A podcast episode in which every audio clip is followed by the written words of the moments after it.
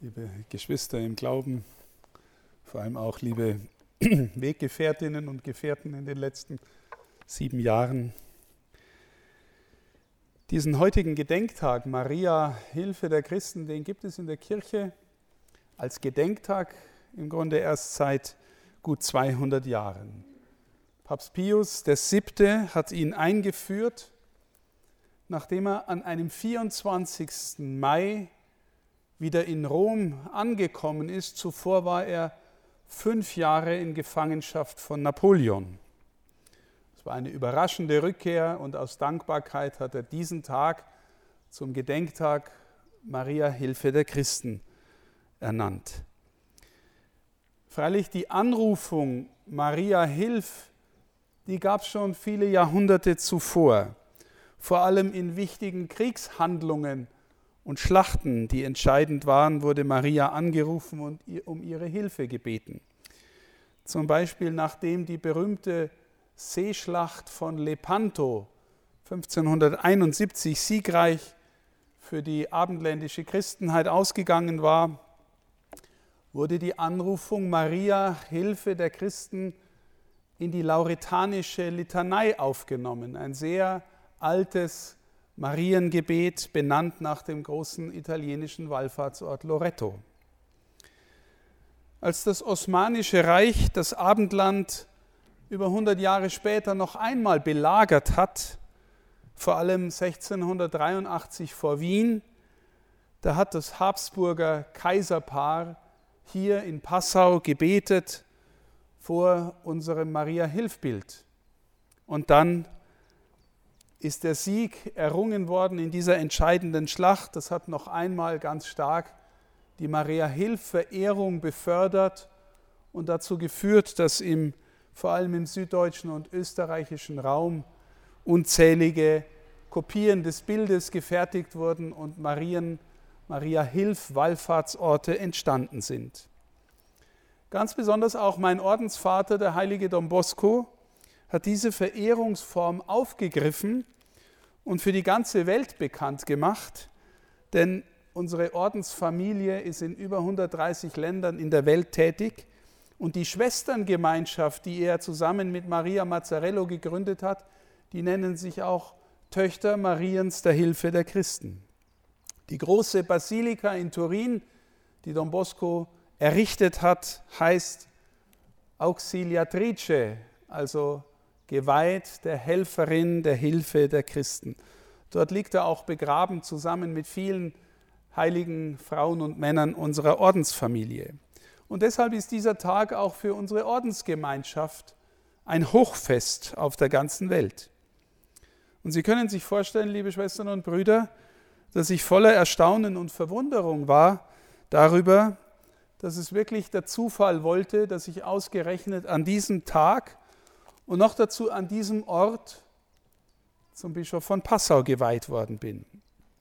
Und mehr noch, wenn man dann seine eigene Geschichte bedenkt, dann ist mir eingefallen, dass ich im Marienkrankenhaus in Amberg geboren worden bin. Und wo steht es?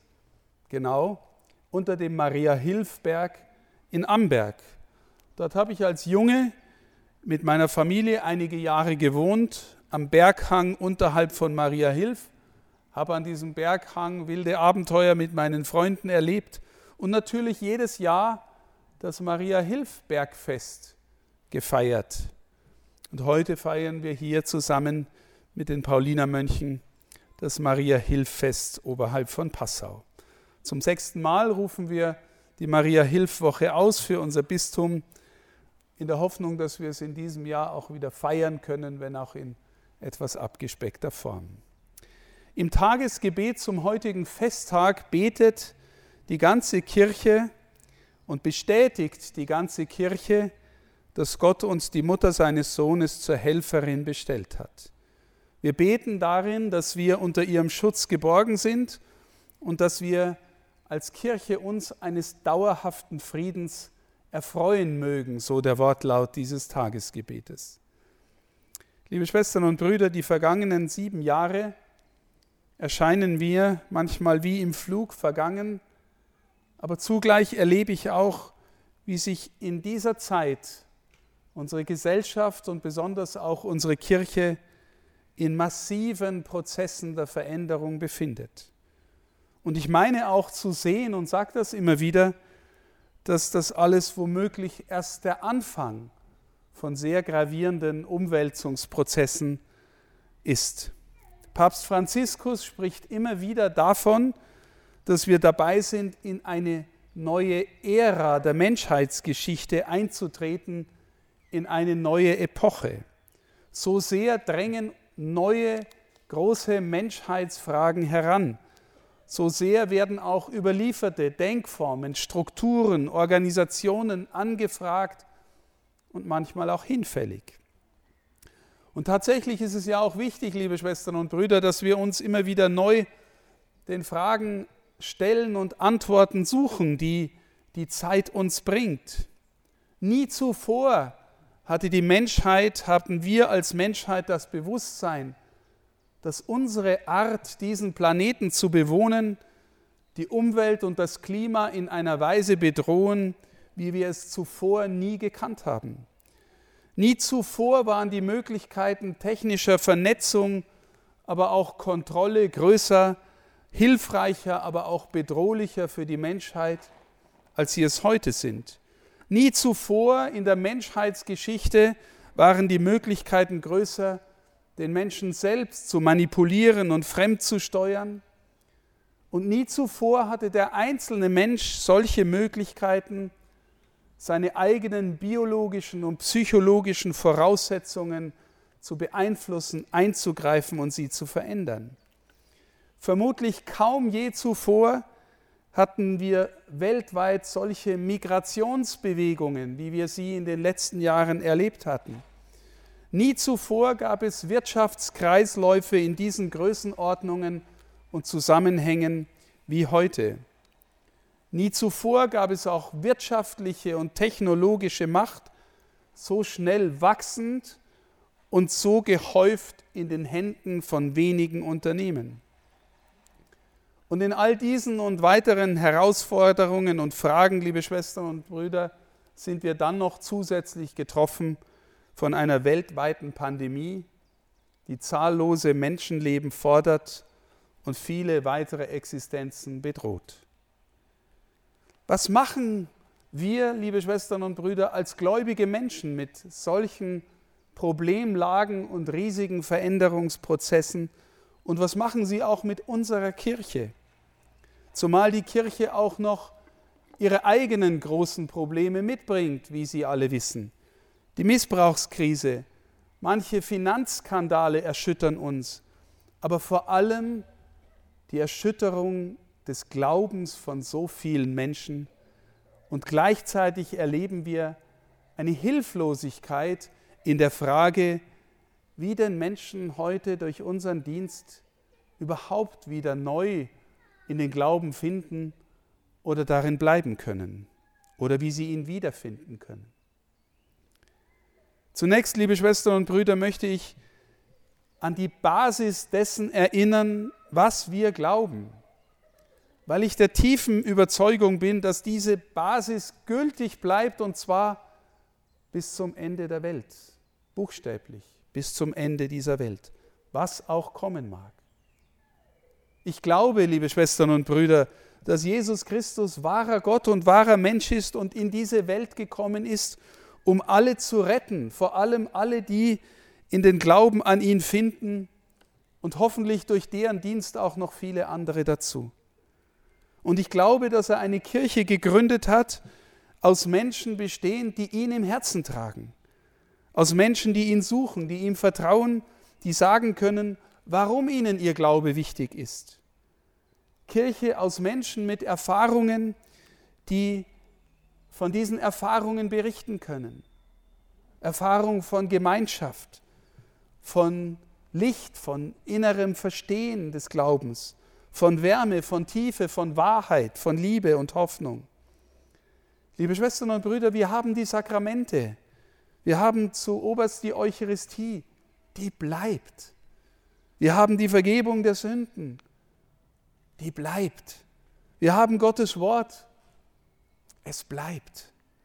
Wir haben als Katholiken einen Papst, ein Lehramt, das bleibt und auf das man sich auch verlassen kann. Wir haben gelernt zu beten, liebe Schwestern und Brüder, zum Beispiel das Vaterunser und alles, was es in der Tiefe aussagt für uns und unser Leben. Es bleibt.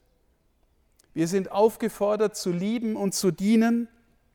Und Jesus sagt uns, was immer ihr für einen anderen auch aus Liebe zu mir tut, das bleibt, was auch immer passiert. Liebe Schwestern und Brüder, und wenn auch wir in diesem inneren Gefüge des Glaubens, von dem ich einige wichtige Dinge aufgezählt habe, wenn wir darin bleiben, dann kann kommen, was will. Dann bleiben auch wir verbunden. Mitten in der Zeit, mitten in der Geschichte bleiben wir dann in der Berührung mit dem Ewigen. Und dann finden wir von dort her auch Antworten auf die großen und kleinen Fragen, auf alte und neue Herausforderungen. Und selbst wenn, liebe Schwestern und Brüder, wir für manche Herausforderungen keine Antworten mehr finden, und selbst wenn die Welt zugrunde geht, und es wird sie irgendwann, dann bleibt alles das, was ich aufgezählt habe, trotzdem. Und wir bleiben in ihm. Und so viel an äußerer Gestalt, auch von Kirche, kann sich verändern und wird sich wohl auch verändern, liebe Schwestern und Brüder, hat sich durch die letzten zwei Jahrtausende auch immer wieder verändert. Und auch manches unserer Lehre hat sich seit den Aposteln verändert, weil es sich entwickelt hat, gewachsen ist, tiefer geworden ist und weiter. Aber im Bild gesprochen, die Pflanze des einen Glaubens ist geblieben. Der Baum selber ist größer geworden, mit mehr Ästen. Aber es ist derselbe Baum geblieben und kein anderer. Und auch in solchen Prozessen gilt, liebe Schwestern und Brüder, der Herr bleibt und er bleibt vor allem in den Herzen derer, die ihn fortwährend suchen, die ihm vertrauen, die ihn lieben wollen, die glauben, dass in ihm der Sinn des Lebens liegt. Dort bleibt er. Und deshalb bleibt auch die Kirche bis zu seiner Wiederkunft. Auch wenn sie verletzt und angegriffen und beschmutzt ist, durch wen auch immer, von innen oder von außen. Und wenn wir uns von hier aus nun fragen, liebe Schwestern und Brüder, was hat denn Maria als Hilfe der Christen mit alledem zu tun? Dann ist zumindest meine geistliche Vorstellung und Erfahrung die folgende. In allem, was in ihrem Leben passiert ist, von der großartigen Ankündigung der Geburt des Herrn durch den Engel, über die Flucht nach Ägypten mit dem Baby, das verfolgt wird von einem Mörder, über die zahllosen Geschichten, die man ihr von ihrem Sohn erzählt oder die sie selber mit ihm erlebt, über die Katastrophe der Kreuzigung, über die Freude an der Auferstehung, über die Geistsendung an Pfingsten und darüber hinaus. Sie ist immer bei ihm geblieben, vor allem in der inneren Verbundenheit. Sie ist die Treue schlechthin und sie ist die Mutter des ursprünglichsten Ja zu Jesus, das je gegeben worden ist. Deshalb nennt sie die Kirche auch Mutter der Kirche. Deshalb nennt sie sie auch die Mutter des Glaubens. Die Gnade fließt durch sie gewissermaßen hindurch zu uns. Immer. Auch sie ist geblieben und wir dürfen glauben, auch sie wird bleiben. Und wann immer wir zu kämpfen haben mit dem eigenen Bleiben, mit dem Glauben, mit den Zweifeln, mit den Veränderungen, mit unserem eigenen Leiden, liebe Schwestern und Brüder, dann stellen wir uns einfach innerlich in ihre Nähe, an ihre Seite. Dann lassen wir uns einhüllen von dem unfassbar weiten Mantel, den wir im Lied besingen. Lassen wir uns in Gedanken und im Herzen umhüllen und beten wir, Mutter, Mutter Maria, hilf. Hilf mir zu glauben. Hilf mir zu bleiben. Hilf mir zu kämpfen mit den Mitteln, die du bereitstellst. Mit dem Gebet, mit der Liebe, mit der Buße, mit der Demut. Und hilf mir, mich zurückzuhalten vor Hass, vor Verbitterung, vor Verzweiflung, vor Verachtung. Lass mich mit dir bei Jesus bleiben.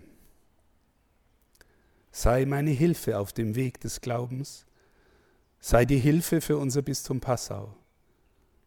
Sei diese Hilfe vor allem für alle, die Jesus suchen, auch für alle, die leiden, die zweifeln, die fragen, für alle, die an der Kirche zweifeln und verzweifeln. Hilf allen, Jesus zu finden. Und hilf denen, die gehen wollen, trotzdem zu bleiben, weil nur bei ihm die Wahrheit ist und das Leben und der Sinn von allem. Maria, Hilfe der Christen, bitte für uns. Amen.